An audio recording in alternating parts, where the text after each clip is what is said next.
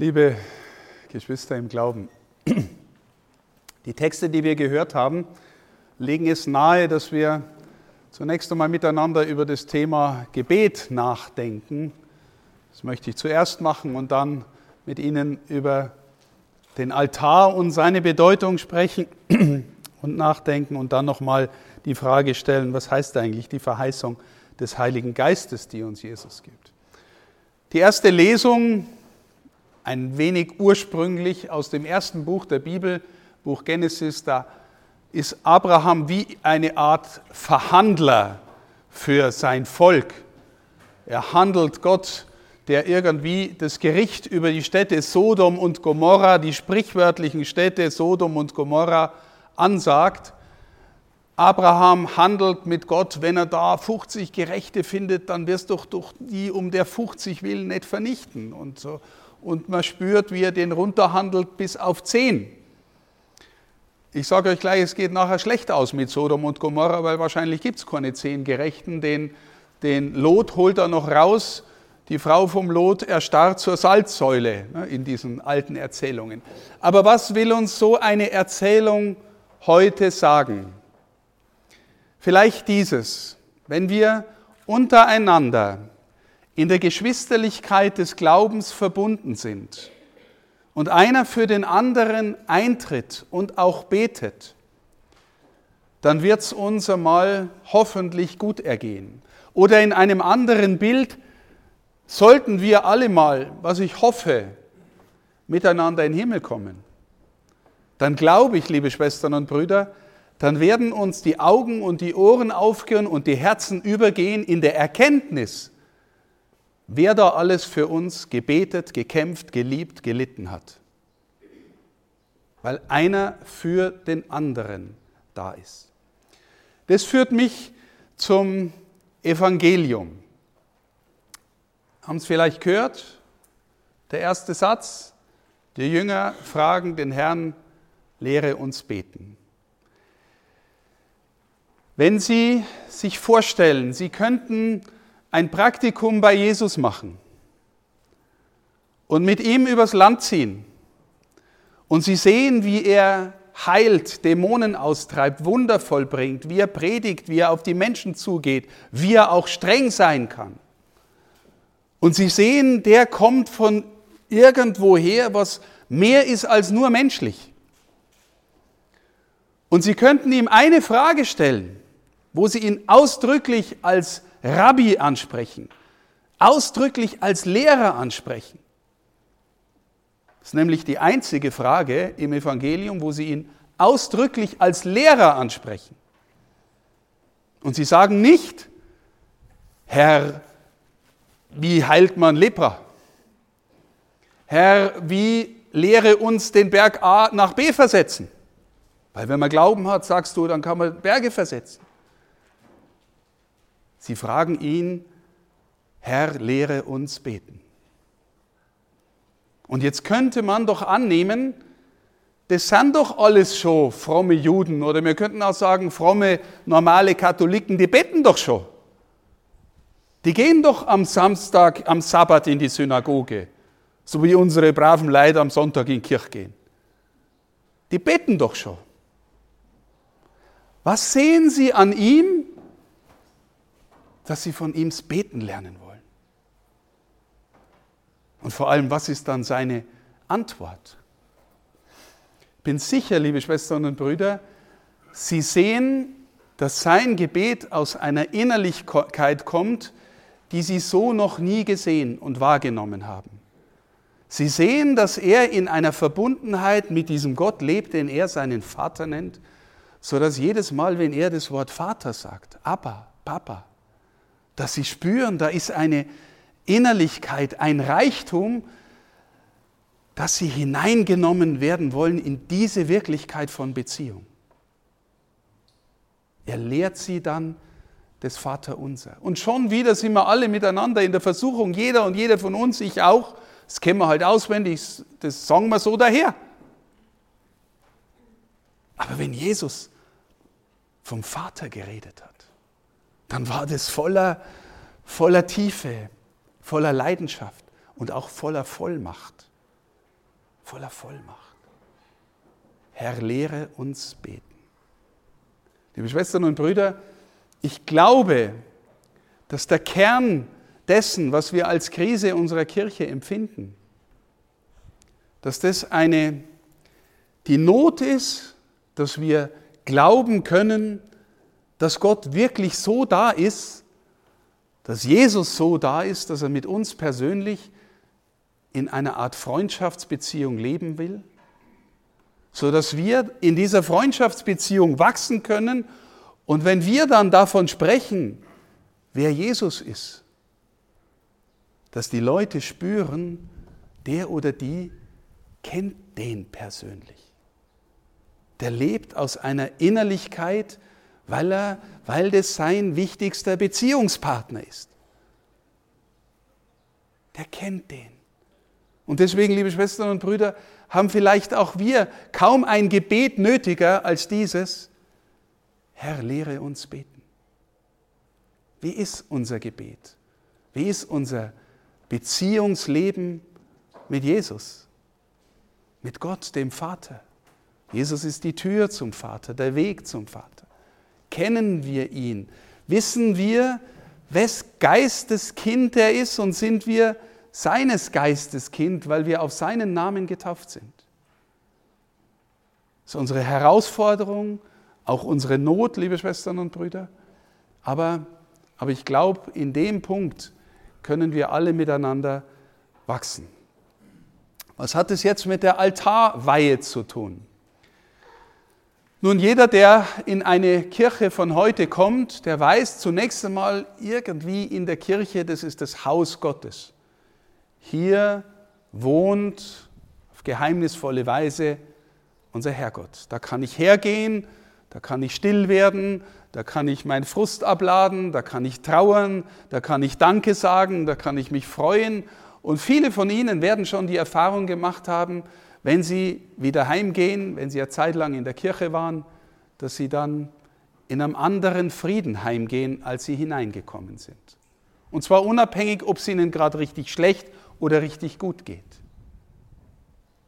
Der Ort hier, wenn sie sich innerlich auf den einlassen, kann in Frieden führen. Und jetzt ahnen wir, dass in so einem Ort eine Mitte gibt, die wir hier neu weihen, die unser Altar ist. Wenn Sie das schon mal wahrgenommen haben, immer wenn der Priester am Anfang des Gottesdienstes hier hineingeht, dann küsst er den Altar. Es gibt den Altarkuss. Warum? Nun, der Altar ist auch ein Symbol für Christus selber. Wir haben gerade im Tagesgebet das Wort gehört, der Altar des Kreuzes. Ja, da ist auch das Kreuz, wird als eine Art Altar verehrt. Warum? Weil das Kreuz der Ort ist, wo Christus sich selber hingegeben, sich selber geopfert hat. Und das ist der Ort, wo wir dieses Opfer Jesu, die Hingabe, sein, sein Sterben aus Liebe und seine Auferstehung immer wieder vergegenwärtigen. Das ist der Ort dazu. Hier kommen wir her und feiern, dass es mal einen gegeben hat, der für uns all das auf sich genommen hat, was wir vieles von dem auch auf uns nehmen müssen. Auch wir werden Erfahrungen von Schmerz, von Leid, von Not und von Tod haben. Und wir glauben, und viele können das mit ihrem Herzen bezeugen, mit ihrem Glauben bezeugen, wenn ich mich an ihn halte, dann komme ich durch die schweren Zeiten meines Lebens besser durch und die guten Zeiten werden sinnvoller und tiefer und schöner. Hier ist die Quelle des neuen Lebens. Hier ist der Durchgang zum neuen Leben. Hier ist der, der bleibt, egal was passiert. Im Kartäuserorden, dem strengsten Orden, den die Kirche kennt, gibt es das Wort Stat crux dum volvita orbis. Das Kreuz bleibt stehen. Die Welt dreht sich weiter. Egal was in der Welt passiert, das Kreuz bleibt stehen. Der Altar bleibt stehen. Deswegen ist der Altar normalerweise ein festes Drum, das stehen bleibt, das deutlich macht, gell, das kann so schnell ähm, nicht vergehen, nicht umgeschmissen werden. Das Kreuz steht, die Welt vergeht. Auch das ist ein Zeugnis von uns Christinnen und Christen. Die Welt geht durch viele Krisen und viele Herausforderungen. Und die Menschen, die im Glauben mit ihm verbunden sein können, die dürfen immer wieder die Erfahrung machen, dass es möglich ist, im Frieden zu bleiben, was auch kommen mag. Das heißt nicht, liebe Schwestern und Brüder, dass uns alles wurscht ist. Hauptsache, wir haben unseren Frieden. Das heißt es nicht.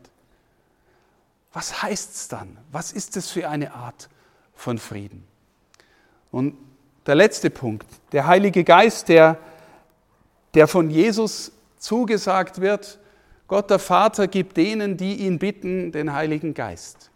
Weil wir, wissen Sie, wir, wir kämpfen manchmal mit den Worten aus den, dem Evangelium, wo uns zugesagt wird, dass wo zwei oder drei in meinem Namen versammelt sind, da bin ich mitten unter ihnen und dann betet, um was ihr wollt, ihr werdet es erhalten. Und wenn man ehrlich ist, das funktioniert mehr schlecht als recht, weil wir manchmal so viel Zeug wollen, was dann nicht eintritt.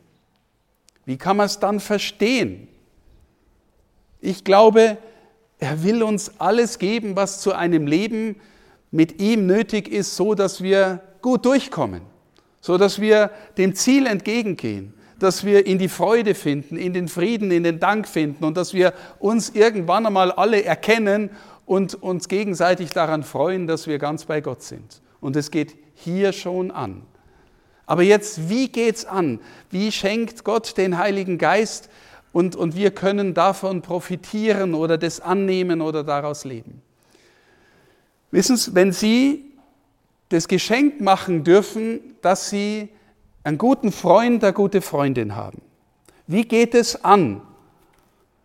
Wie geht gute Freundschaft an? Ganz oft geht gute Freundschaft an, dass man spürt, die Person, mit der ich da befreundet bin oder wo das anfängt, mit der bin ich irgendwie seelenverwandt. Die hat irgendwas in ihrem Herzen, was ihr ganz wichtig ist. Und ich verstehe das, was ihr ganz wichtig ist, weil mir das auch ganz wichtig ist.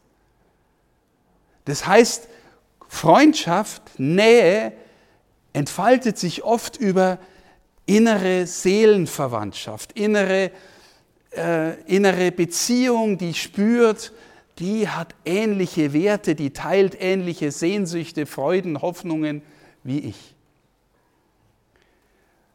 Wenn Sie an den Gekreuzigten denken, was ist dessen tiefste Sehnsucht, dessen tiefster Wunsch? Warum ist er denn überhaupt gekommen?